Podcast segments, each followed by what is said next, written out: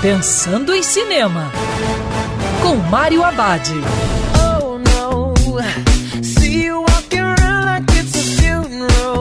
Olá, meu cinef, tudo bem? Já no circuito Cidade Perdida, uma comédia sem pretensões, mas divertida.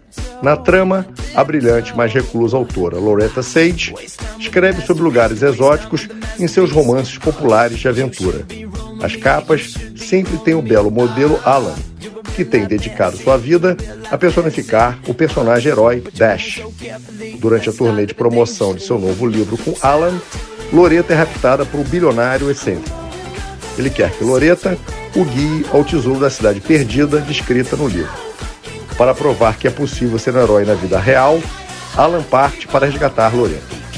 Cidade Perdida é um filme que mistura com habilidade aventura, romance e comédia. Lembra o subgênero screwball comedy, isto é, a comédia maluca, que o humor acontece em situações inesperadas. Esse estilo apresenta uma personagem feminina que representa a mulher autônoma, com vontade própria.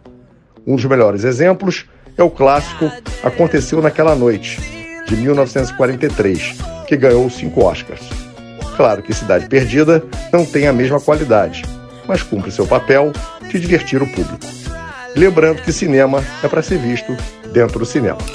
Quer ouvir essa coluna novamente? É só procurar nas plataformas de streaming de áudio. Conheça mais dos podcasts da Band News FM Rio.